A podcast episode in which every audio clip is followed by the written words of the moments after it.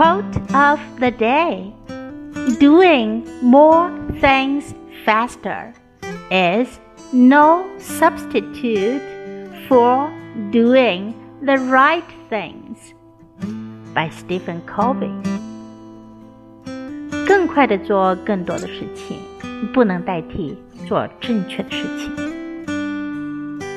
more things faster is no substitute for doing the right thing.